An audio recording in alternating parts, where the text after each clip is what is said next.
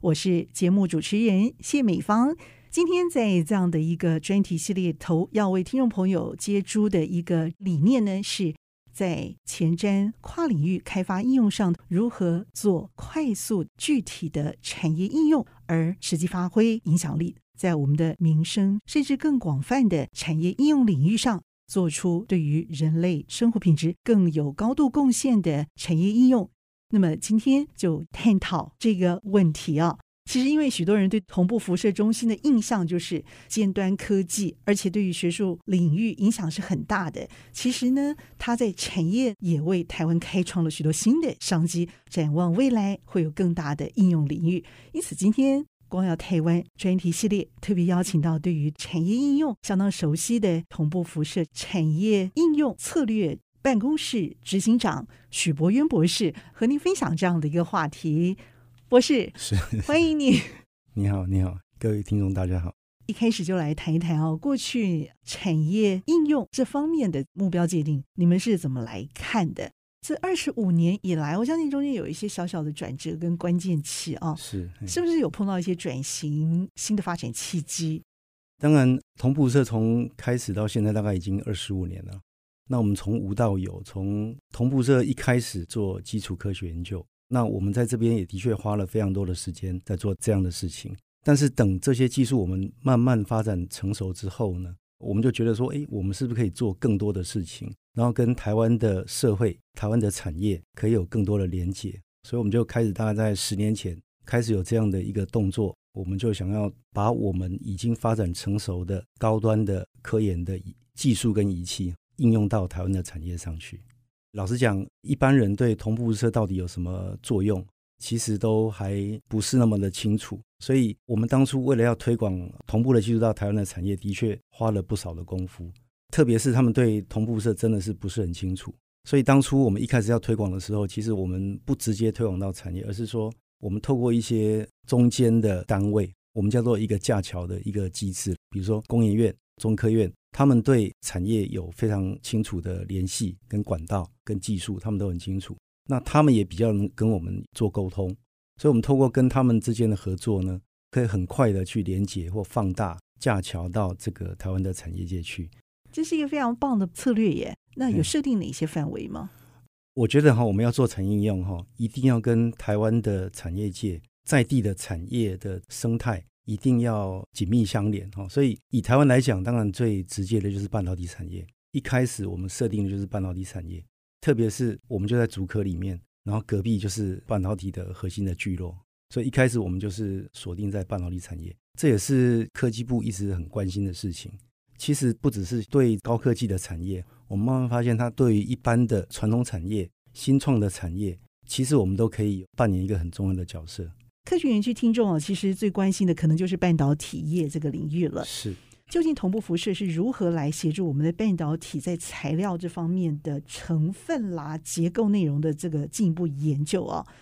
像是同步辐射光的高亮度、高准直性等特质，真的是就是用肉眼哦，但是透过我们这些同步辐射高端的设备啊，让我们看见半导体材料的电子结构。你用举实例来让我们了解一下？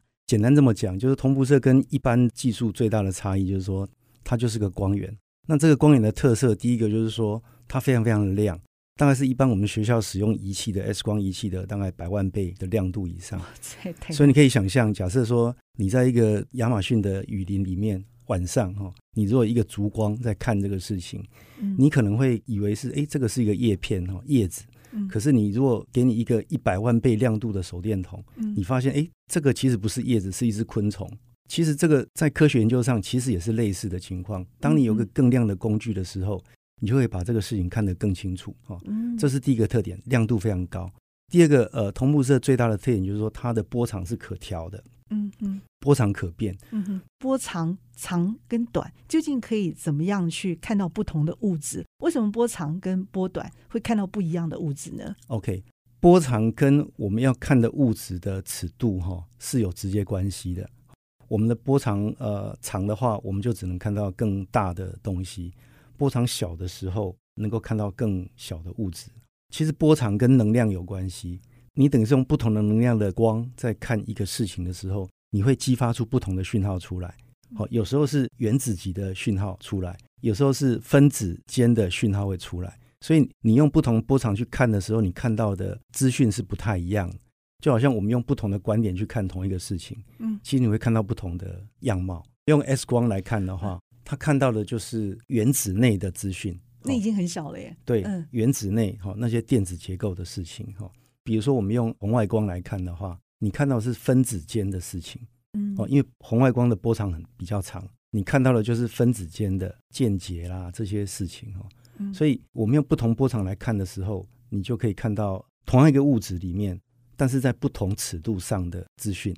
嗯，所以当我们把这些资讯拼凑起来的时候，你就看到是一个完整的，由里到外的资讯，我们都清楚。透过你们，你们的目的其实要见树又见林，可以这么讲。所以，我们对半导体主要的应用是什么？因为我们知道半导体就是一些非常薄的薄膜去堆叠出我们要的晶片的结构、元件的结构。那一个很大的问题就是说，现在的技术其实那个每一层的薄膜，比如说现在最关键的那一层还可以材料，可能只有一到两个纳米。那你怎么去分析一个一到两纳米的一个薄膜的材料？其实就一般的 X 光的设备来讲，其实不是很容易的。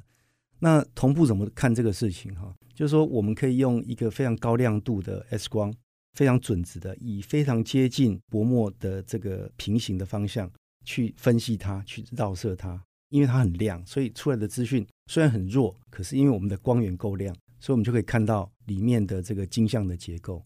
其实，在学校里面，X 光照射是一个很简单的技术，可是因为在这个一般的学校的光源的亮度不够，所以它绕射讯号是不够强，看不到。同步射我们现在做是可以看得到这样非常薄薄膜的 X 光照射讯号，所以这个就可以让我们去分析这个材料的性质。哦，这是第一个。第二个就是说。半导体是很多薄膜堆叠出来的。那一个问题就是说啊，如果我想分析内层材料埋在这个第三层底下这个材料的性质怎么办？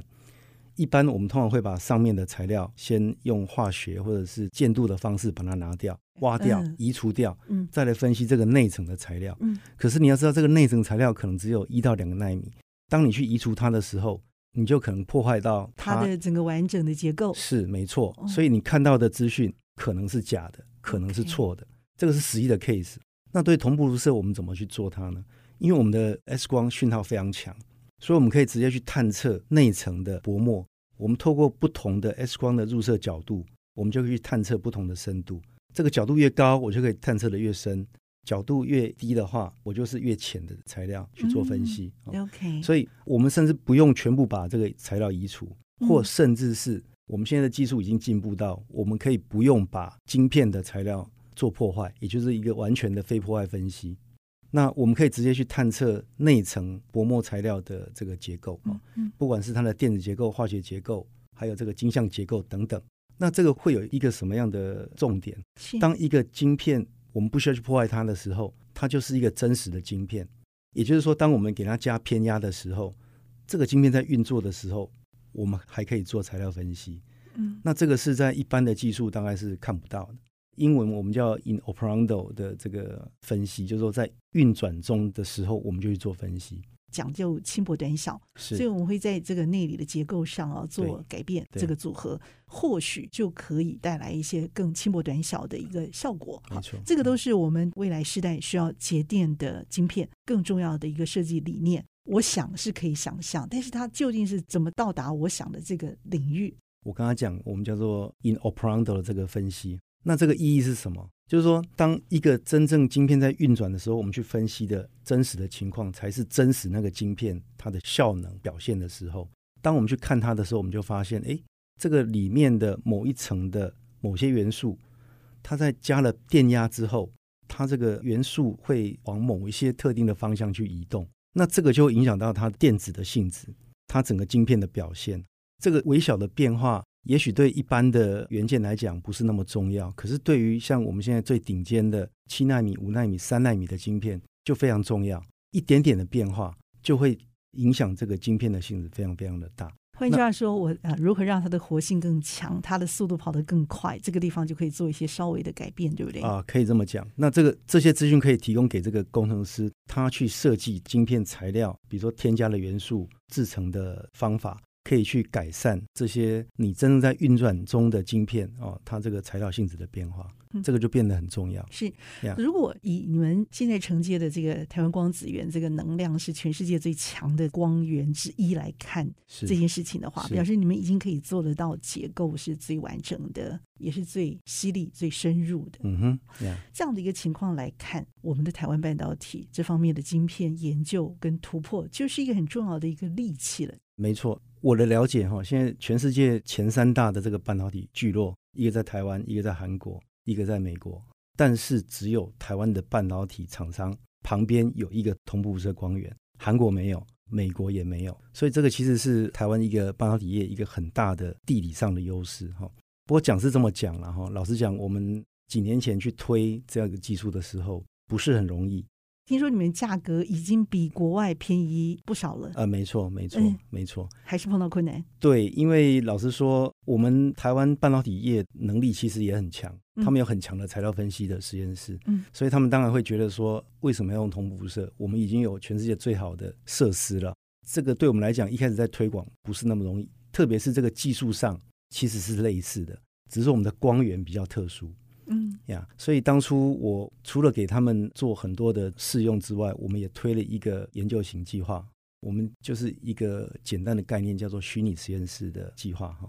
就是说，你就把同步社当成是你们自己的实验室一样，把同步社当成是你们的虚拟实验室这样的概念来做。他们觉得也蛮可以接受，那就试试看嘛。那没想到我们在第一年，我们就有一个很大的突破。其实材料分析是这样子的哈。它比较像是拼图，而不是说我用一个技术我就可以看到全部的东西。它比较像拼图，那每一个技术给你一块拼图，可是当你有时候缺一块的时候，你就不知道这个到底是什么东西。那当初他们遇到一个材料的问题，就是说这个晶片会漏电，很容易漏电，不知道是什么原因哦，可能是 A 原因，可能是 B 原因，可能是 C 原因。可是那时候刚好是我们第一年执行这个计划哈。那差不多多久以前？大概是六年前。OK。等同步辐射的技术进来之后，哎，就那个拼图就很完整，这个问题就看得很清楚。哦，太厉害了。对，所以他们马上就调整了这个制成的参数，然后把这个问题解决。是。那我知道这个问题其实蛮大的。跟手机晶片的效能非常有关系。嗯嘿，OK。所以换句话说，你们发现了这个缺失之后，换句话说，以后不会漏电，漏电率变很小。OK。所以让你的手机晶片的这个效能、省电率就大幅的增加。我们当然也帮助台湾的厂商拿到关键手机的这个市场。是，所以订单从此就比较源源不绝，对对，对，就是因为这个重要的一个发现。对，对，对，当然我必须讲，就是说这个是其实有很多技术一起整合起来，嗯、才会有这样的效果。嗯哼。但是那时候的确，我们在这个关键材料这一端，我们的确也扮演一些角色。所以这个公司呢，从一开始他觉得同步车到底有什么用？但是到后来经过这个事情之后，他们也知道也学习同步的技术怎么跟他们既有的材料分析的实验室去做搭配。所以之后其实这五六年，其实他们不止把这个需求大幅的增加，从第二年开始就增加了六倍，一直到现在，其实我们都合作的非常的好。还有一个很重要的一个领域，我们常常讲到的 EUV 就是极紫外光微影技术啊，是，是这也是很明显的一个下世代哦半导体技术的主流发展。对，同步在这个地方也扮演很重要的一个关键性角色。这个是怎么样一个连接？加速器是否会有机会会成为产业应用的这个 EUV 光源呢？同步辐射跟 EUV 这个技术的关联是非常直接的。同步射它就是这个光源，从红外光一直到硬 X 光都有，当然也包含了中间的这个 UV 极紫外光源这个部分。特别是极紫外光源不是一个自然界就存在的光源，它是一个人造的光源。也就是说，在过去其实这个 UV 光源不是容易取得的，所以你如果没有这个光源，你怎么去做后续的研究呢？所以同步射在这边扮演的角色非常直接，它就是个光源，它本来就有 UV 这个光源。好，所以我们就可以用同步射的非常干净的、非常纯粹的这个 UV 光来做研究。所以其实我我个人在二零零八年那时候，台湾还没开始做，没有任何公司开始在做极紫外光投入的时候呢，我们就跟交大、台大启动了一个就是 UV 的国家纳米计划。我们执行了六年，那这个六年里面呢，所有的发展的研究设施都设立在同步射中心。主要的原因就是因为我们有光源，而且是非常干净、非常纯粹的一个光。其实，在这个之前，他们都比较聚焦在电子束微影这个技术。那当然，在二零一零年之后，开始有一个比较明显的转折。但是，我们在二零零八年，我们就已经在同步热中心建立了好几项的这个研究设施。所以，也就是说，我们大概比台湾的产业快一步。当台湾产业真的开始要发展这个技术的时候，其实我们在这快十年当中，我们一直提供我们既有的这个分析研究的设施，提供给台湾的厂商，他们也一直来用，包括量测这个光照光阻的光学性质 （NKT） 的这个量测，包括像这个光阻的士气的分析，包括像这个微影设施的这个提供，我们大概在八年前就已经建立了，多多少少帮了这个台湾在 EUV 技术发展。其实这个极紫外光微影，可能三四十年前就有科学家提出来，这个半导体业界非常不想用这个技术。为什么？是非常不想。对，因为我们既有的一九三的这个微影技术哈，它在大气中就可以进行。第一个，这是我在大气当中就可以来运用；第二个，它的里面的光学的元件，就是我们用既有折射式的光学元件啊，跟我们的眼镜一样，光是可以透过去的。去让它聚焦、发散等等哈，所以这些跟我们既有的这个技术来讲是比较接近，大家也习惯。可是当你换到 EUV 光源的时候，差别在哪里？原来的一九三就是它的波长是一九三纳米，能量比较低。现在要换到 EUV，它是十三点五纳米，它的波长大概缩小了十倍。意思就是说，这个光的能量很高，能量很高会有什么效果？空气都会吸收这个光。所以我们必须在一个真空的环境里来做这样的事情，所以光这个事情就会让你的设备经费大幅的增加。嗯，你所有的这个元件呐、仪器啦，全部都要在真空环境底下做。嗯，好，所以这是第一个最大的障碍。第二个，因为它这个光哈是一个高能量的光，我们没办法用我们传统知道的所谓的折射式的镜光学元件，就是说像我们的眼镜一样，它是穿透式的。EUV 光完全都要用反射式的。它一定要反射式的，这个反射式的光学元件呢，它的制程跟传统的完全不一样，它是一个多层膜的一个镜片。那这整个加总起来，特别就是说它的光源又是一个新造的人造的光源，所以整个技术加总起来，它是一个完全都是要全新开发的技术。整个弄起来就是说，哎，一台 UV 微影的设备大概要四十亿台币左右了。其实全世界以前还有几家来做这个微影的设备，现在全世界只有一家爱斯摩尔，甚至我们可以说它已经是一个国防的武器。跟他们合作吗？我们有在不同的面向跟他们也有合作。上半段我们讲到一个很重要的一个产业，就是手机。是手机的锂电池，它其实可以延续手机用电量。锂电池其实过去用在新时代电动车上，像是特斯拉。还有相关方面的应用，其实它就是绿能产业很重要的一个关键一环。那么，何以同步辐射对于锂电池的发展呢，也认为是很重要。这样的一个发现跟应用上头呢，又带我们走向了什么样的一个新的领域？我们要回到同步热的特质，它是一个非常亮的光，我们就可以去看到材料在反应过程当中它的维系的变化。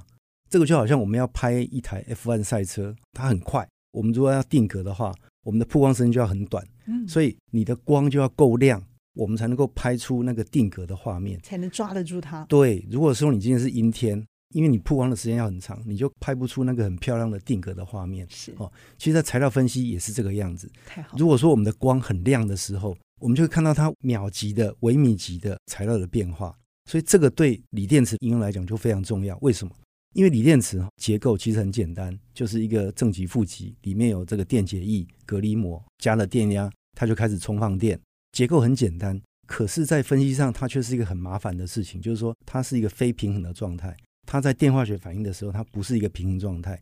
意思就是说，我如果把电拿掉的时候，你再来做分析，你分析到的都是假的，都不是真的。所以，你最好要分析锂电池这个维系的变化。就是在它充放电过程时候，即使知道它到底发生什么事，这个时候同步射的特点就来了。第一个，它很亮，我就可以去分析你这个电池在充放电过程当中，你的电极材料、电解液做了什么样的变化，这是第一个。第二个，我们用的 X 光穿透力很强，所以我们可以去做一个比较接近真实的电池包，我们不用拆封，直接穿透它去做分析。这个在一般的技术来讲都不太容易做到的。我们可以直接穿透它的外围的包装，去分析它里面的材料，穿透力高，可以看到那个秒级的甚至微秒级的变化。是，那这个对电池真实的微小的变化很重要。其实你看，我们都知道锂电池做的最好的就是日本。那日本它的同步色的产业应用，绝大部分哈，很大部分是做锂电池的开发。所以他们的 Toyota，他们为了要开发他们的车用锂电池，他们是直接盖了一条光束线，把他们的电池架上去，哈，直接去做分析。一般的锂电池大家都会做，哈，全世界很多人都会做，但是差就差在你那个，你知道它微小的变化的差异。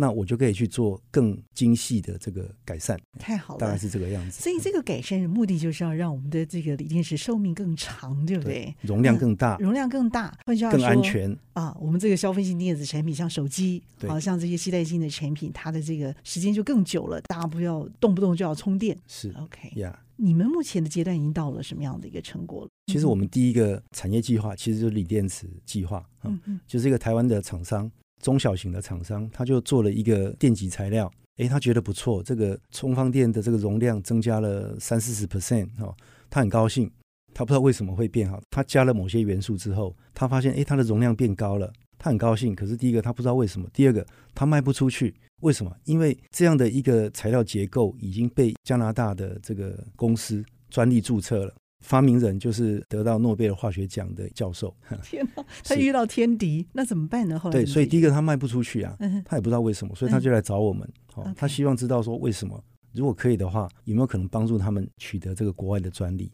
所以我们就开始进行这样的事情。哈，大概做了四年之后，第三年我们开始有具体的成果，发表了论文。哈，但重要就是说，我们也帮助他拿到美国的专利。所以拿到美国专利之后呢，他们就可以开始跟这一家加拿大公司交换授权，他就可以卖到全世界。呃，你知道，他隔年哈，他就变成这个材料磷酸锂铁材料的全世界第一名，产量第一名。对，所以跑得快之前很重要的一件事情是要蹲得够低啦，就是呃找到这个试货，是真正可以做。所以这个也是我们同步社我觉得最大的冲击在这里，就是说我们是从原材料端去做一个大幅的加值。那你可以看到，像这一个例子，就是说，它从一个中小型的地方型的公司，它后来变世界级的这个生产的公司，在两年之后，它变上市公司，第四年之后变跨国公司。嗯，好，那所以它的发展在这个跟我们合作之间呢，我们给它一个算是蛮大的一个助力了哈，踢了它一脚哈，让它从这个中小型公司哈，好，甚至后来变为一个跨国公司，这个是一个也是一个蛮好的例子。好，可以继续把这样的一个模式啊，继续的去展延开来。我想这会让很多啊，在台湾这个地方还在直伏前进的一些小型的公司，但是却是新锐的公司哦.找到一些新的方向。我想这也是你们产业应用策略办公室执行运用上头非常重要的一个决策模式，对，对不对？这方面啊，你的想法是如何？各位可能觉得，就是说，哎，同步社这样尖端的科研设施，哈，大概只能做一些尖端的产业的应用研究啊。其实不然，哈。其实像我们既有知道的这个所谓的传统产业，其实可能也需要哈。人造纤维就是一个例子，因为我们的纤维产业以前是非常强的，在二三十年前是台湾的最大的产业。后来因为我们的技术其实进步没有那么大，所以慢慢被像中国啦，甚至是越南这些东南亚国家取代。当然，台湾的公司当然也在想，就是说怎么样去把这个纤维高值化，就是说我们也需要进化，那才能够在世界上跟人家竞争了哈。这当然其中一个关键就是说，那他怎么去高值化这个事情？所以我跟我们合作这一家台湾的厂商，算是在台湾啊非常最大的一个纤维的公司哈，他们就想要做这个所谓的高强度的工业纤维，比如说这个轮胎里面它有一个防爆层，它就需要一个高强度的纤维。这是他们最主要的应用。大家讲搭卡车的那个轮胎哈，就会比较容易了解那个安全为什么系数要这么高的原因。这个时候为什么纤维这个地方面的强化就很重要？是。但你们怎么去强化这纤维呢？它的密度？我们传统上的这个纤维公司哈，大概做法就是老师傅这边的参数，比如说这个温度调一调，拉的力量调一调，然后什么时候冷却，什么时候吹风，大部分都是老师傅在调这个参数。然后呃，生产出来的纤维，哎，测试一下，发现强度可以，他就去卖了。可是这样的方法我们叫 try and error，就是试误法哈。这个全世界人都会做这样的事情，我们很难透过这样的方法去领先人家。其实最大的关键就是说，如果我们可以建立老师傅的参数跟性质之间，我们可以多了解，就是说你调整这个参数之后，这个纤维的高分子结构到底长什么样子。如果我们可以建立这些资料库的话，嗯，我们就可以把这个制成跟纤维的性质之间做一个很好的连接，我们就知道什么样的结构。是怎么样的参数产生的？什么的结构会产生什么样的机械性质？这个我们就可以做很大的连接。所以，如果我们建立这个资料库的时候，以后我们在生产纤维就有一个方向性，而不是乱枪打鸟。我们想要让这个纤维的强度更强，我们就知道我们应该往那个方向去调整，那很快就可以出来。这是第一点。第二个，既然我们知道这个材料的结构是什么，那我们就知道怎么去调整。所以那个进步的幅度就可以很大哦。所以这个实际上应用在我们的例子就是，就是说同步射光，我们有一个叫做小角散射的技术。它这个技术比较特别，就是说它刚好看到的这个尺度就是分子结构，高分子结构这个尺度就是一纳米到一百纳米这个尺度，它看得很清楚。那因为纤维一个比较大的麻烦就是说它都是氢元素，碳氢氧，所以你很难用显微镜很明显看到它的对比。它的结构实际上长什么样子？X 光的这个绕射分析也不太容易看得出来，因为它洁净性不是很高，所以都不太容易看得出来。可是这个小角散射技术刚刚好，可以很适合看这样的分子结构。我们就跟这家公司合作，然后我们透过我们的这个 X 光的相关的技术，去告诉他，当你做这个参数调整的时候，你的高分子的结构里面，第一个你的方向性是怎么样？第二个你的非晶子的。跟结晶的比例，哈，是怎么样子？很清楚告诉他，这些高分子结构的性质跟你的材料的机械性质有什么关系？最后衍生的结果是什么？哈，就是说他们其实是执行了一个经济部的科专计划，要发展一个高强度纤维，目标是一个韩国的竞品的人造纤维。竞争的产品，韩国的，就是说，在以这个类别来讲，韩国那一家算是，但数一数二的，对，数一数二的，我们就以那个为目标。OK，那这个科专计划定了五年的发展方向，希望五年能够达到这样的 KPI。嗯嗯嗯嗯。但是我们两年就达到了，两年就达到了，甚至这个计划还要去改 KPI。哎，这个老实讲，我自己都没听过这样的事情了。了解。哎。这个实际上的影响就是说，这家公司它生产的高强度纤维，我们也协助他们打进了国际级的这个轮胎的市场，包括像米其林轮胎，像德国的马牌轮胎，我们都可以打到里面去。他们对于就是说台湾的纤维产业可以提供这么特殊专业的分析的结果，外国的厂商都觉得蛮惊讶的，他们就更有信心去接受台湾这样的公司生产的产品。太好，这是另外一个边际效益。是。到下游的整个应用市场上头，你们未来的这个布局计划啊，要达到什么样的目标？我们现在当然一开始做都是从我们自己的认知哈，觉得说我们可以对这个产业能够有帮助哦，所以我们尽可能会集中在某一些产业去推广。那我觉得最近这几年给我们的 feedback，我觉得其实也不错。其实透过技术加值之后，它会有一个新的面貌出来。这个部分其实我们自己的本身能力也有限了哈，所以我们未来我自己的目标是希望我们能够把这个技术能够再扩大到各个不同的产业层面去，因为有些是我们想不到的应用。那这个我们怎么去做这个事情哈？其实我们本身的面向其实有限，嗯，所以我们现在一个做法就是说，我们就去跟台湾的材料分析公司来合作，因为台湾的材料分析公司其实他们的基础已经非常好，台湾有非常好的这个材料分析的产业。主要是跟半导体产业有关系。那我们想透过材料分析公司去放大同步辐射的这个面向跟价值。那所以其实我们去年也跟台湾一家这样的材料分析公司合作，有没有可能就是说把同步辐射这个技术，把它做商业服务的分析？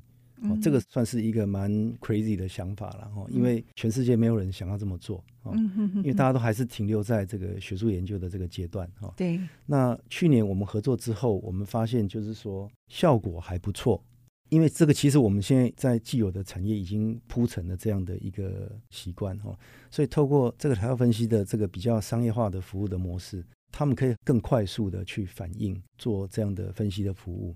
透过这样的方法，我觉得才有可能让这个同步的技术能够更普遍的推广到这个各式各样的产业。那我觉得未来的这个可能产生的 impact，我觉得是是可以期待的。这个同步式的产业用必须跟在地的产业要发生很强烈的连接哈，才有可能有很好的发展。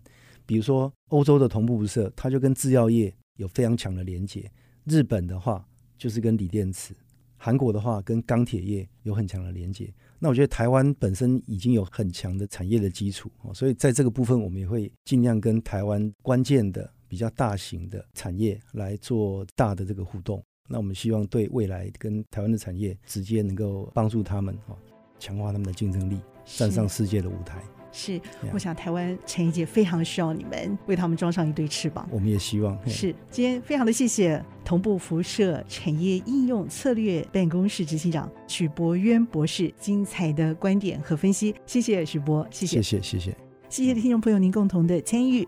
IC 部落格光耀台湾专题系列，我是谢美芳，下星期我们同一时间再会喽。